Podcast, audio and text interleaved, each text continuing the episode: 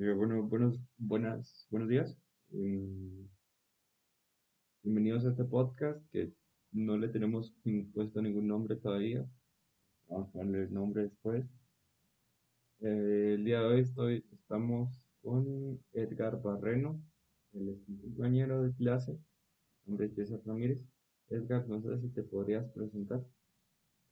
muy buenos días a todos. Es un gusto estar aquí con ustedes bueno, comenzando me gustaría preguntarte que, cómo, cómo te sentís vos acerca de este, este podcast. Eh, no sé si habías hecho un podcast antes, eh, no sé cómo te había ido con los otros podcasts. Eh, pues respecto a esta actividad, y se me hace muy interactiva, muy buena para poder informarnos de una mejor manera. Eh, con respecto a si había hecho otros podcasts, eh, sí, tuve la oportunidad de hacer uno. Eh, lastimosamente no me fue tan bien, pero sí. ¿Y tú ya habías eh, hecho algún podcast antes? fíjate que sí, habíamos, ya habíamos realizado otros dos episodios de, este podcast. Fíjate que sí, de hecho yo disfruto bastante el, formato de los podcasts, eh, siento que son muy, ah, tal vez espontáneos en alguna, en parte, porque pues, normalmente son dos personas hablando y comienzan a hablar realmente de cualquier cosa, como nosotros ahorita en esta ocasión. Y pues fíjate que sí, como que yo siempre disfruto, eh, los, los, dos podcasts pasados los disfruté bastante y espero que este no, no sea la excepción. Mm, traemos temas bastante interesantes de los, que hablar. Pero fíjate que lo que me llama la atención es eh, cómo lo estamos grabando. Aquí no estamos los dos en la misma sala, no estamos los dos en el mismo cuarto, sino que estamos bastante distanciados y estamos conectados a través de internet. Eh, que eso era lo que te quería preguntar. Eh, nosotros ahorita estamos bastante distanciados, eh, lo estamos haciendo por medio de internet y estamos usando prácticamente el mismo formato que estamos usando actualmente para, para, para recibir nuestras clases. Entonces, no sé cómo, no sé cómo lo miras vos. ¿Crees que hay alguna diferencia entre que lo hagamos así por medio de internet o que estuviéramos presencialmente los dos? ¿Crees que hay alguna diferencia, algún beneficio? No sé qué pensás.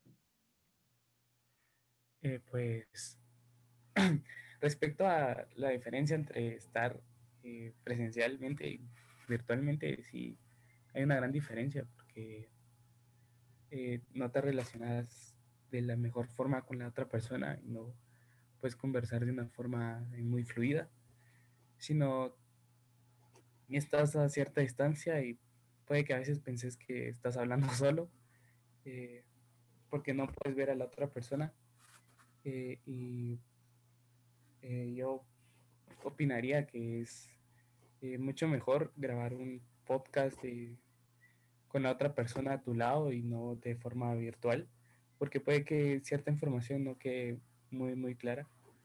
Pero eh, sí, me, me, agrada mucho esta nueva experiencia. Eh, sí, tienes bastante razón con lo que es, bastante diferente, esencialmente. pues no he tenido la oportunidad, no, no había tenido la oportunidad de realizar un podcast con alguien más, entonces es la primera vez siento que que va a ser una buena experiencia. Eh, sí, creo que también cuando estamos siempre eh, presencialmente con alguien más, eh, pues se da la, pues creo que podrías hablar de cosas más, no sé, un poco menos relevantes también.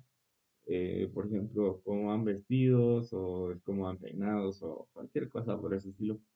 Pero sí considero, mira, una ventaja que yo encontraría de, de grabar un podcast así como virtualmente por medio de Internet, es que considero que, por ejemplo, en nuestro caso, en este caso que nosotros teníamos que grabar, pues no tuve que em, ir hacia donde vos estabas, que es un poquito lejos de mi casa, y o sea, vos tampoco tuviste que ir. Creo que esa sería la ventaja que encontraría yo en, realizar eh, cosas con esta modalidad. Porque podría, así como puedo estar ahorita grabando con vos, podríamos estar grabando con alguien que esté al otro lado del mundo y no había ningún, ningún, problema. Y como te decía, eh, que estamos usando la misma modalidad de las clases, no sé qué pensás vos al- eh, de cómo realizamos las clases actualmente. Eh, no sé qué pensás de eso.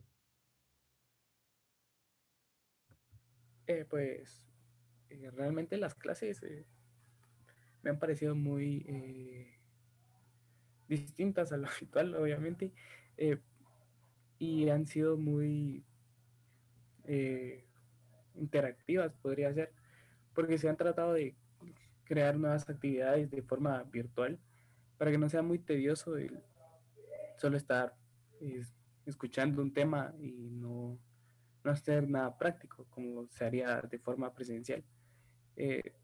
Realmente me ha parecido muy, muy bonito el estar eh, en línea eh, estudiando y aprendiendo nuevas, nuevos temas. Y sí, a ti, ¿qué tal te pareció? Eh, sí, fíjate que creo que eh, sería lo mismo que te diría con lo del podcast.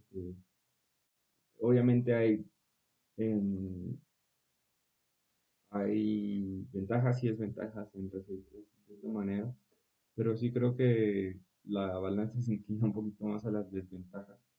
que eh, fíjate que aunque yo siento que aunque nosotros tengamos encendido nuestro micrófono y que tengamos encendida nuestra cámara, creo que no, no, no, no se, no se acerca un poquito siquiera a recibir clases presencialmente, ¿verdad? Porque como te decía, eh, cuando estás con alguien, pues comienzas a hablar de cualquier cosa, o sea, literalmente cualquier cosa, pero siento que el estar en línea eh, yo siento que tal vez se le ha dado esta, esta forma tal vez más formal, siento yo. Entonces, ponele algo que sí me he dado cuenta es de que en clases en línea casi no nos reímos, ¿verdad? No nos reímos de casi nada. Por lo mismo que te digo que se les da como un formato un poquito más formal tal vez. A diferencia de que si estuviéramos en- yendo al colegio presencialmente, eh, pues que podemos hacer una broma de cualquier cosa, y más de alguna sonrisa nos va a sacar. Esa es la una diferencia que yo he notado bastante. Eh, fíjate que hablando un poquito más de las clases, me gustaría hablar de una asignatura de, de la asignatura de literatura. Y hay- eh, bueno, en esta ocasión se nos asignaron dos eh, personajes bastante importantes en la literatura, uno en, en, el idioma inglés y otro en español. Eh, no sé qué pensás vos de William Shakespeare, si lo conoces, eh, si has leído sus obras, sabes cuáles son sus obras, si podrías comentarme sobre eso. Eh, pues sí, realmente sí lo conozco. y ya es uno de los poetas y dramaturgos más importantes de la lengua inglesa. He tenido la oportunidad de leer un par de obras de él. Eh, una de mis favoritas fue eh, tal vez Romeo y Julieta, que fue publicada en, en 1595. Eh, este fue uno de los eh, más grandes escritores de, del siglo XIX. Él nació el 23 de abril de 1564 en Stanford, Reino Unido. Y tuvo una gran educación en la escuela de King Edward en, el mismo eh, eh, lugar que era Stanford. Y fíjate que yo pienso que eso es lo que define a un buen, a un buen escritor, a un buen artista, lo que sea.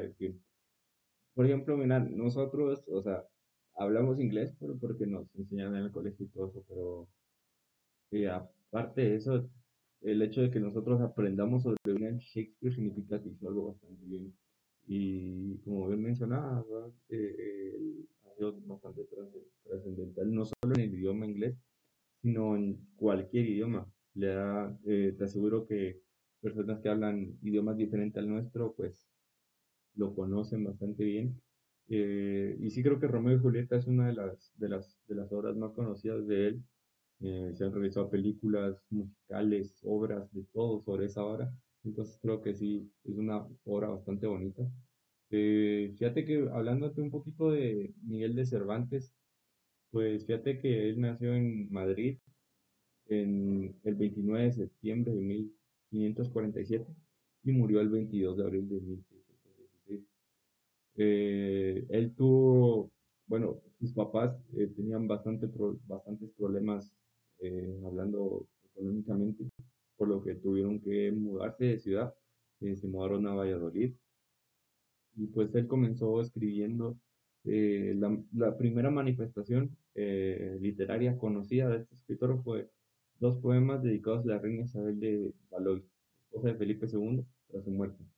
Eh, un, un poquito de las obras de, de Miguel de Cervantes creo que también son bastante conocidas, eh, porque tenemos El trato del Argel, la, Gala- la Galatea, eh, la más conocida, Quijote de la Mancha, eh, La Fuerza de la Sangre, que de hecho, fíjate que un dato curioso sobre Don Quijote de la Mancha es que es el libro más editado traducido de la historia, solo después de la Biblia. Entonces, como te digo, cuando miras que una obra es traducida a varios idiomas, sabes que esa obra es buena, ¿va? porque todos la quieren leer, aunque no entiendan el idioma.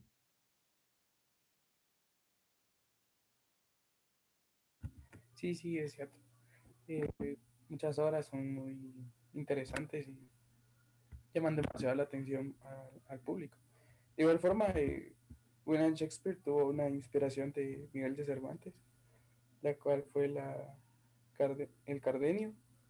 Eh, lastimosamente, esta obra de Shakespeare eh, se perdió en el transcurso de su, de su muerte, el cual ocurrió en 1616, a los 52 años. Eh, él eh, regresó a su pueblo natal a, a morir y durante el periodo de su vida logró escribir demasiadas, demasiadas obras, eh, caracterizándose por eh, muchos, eh, muchos temas de sus obras, las cuales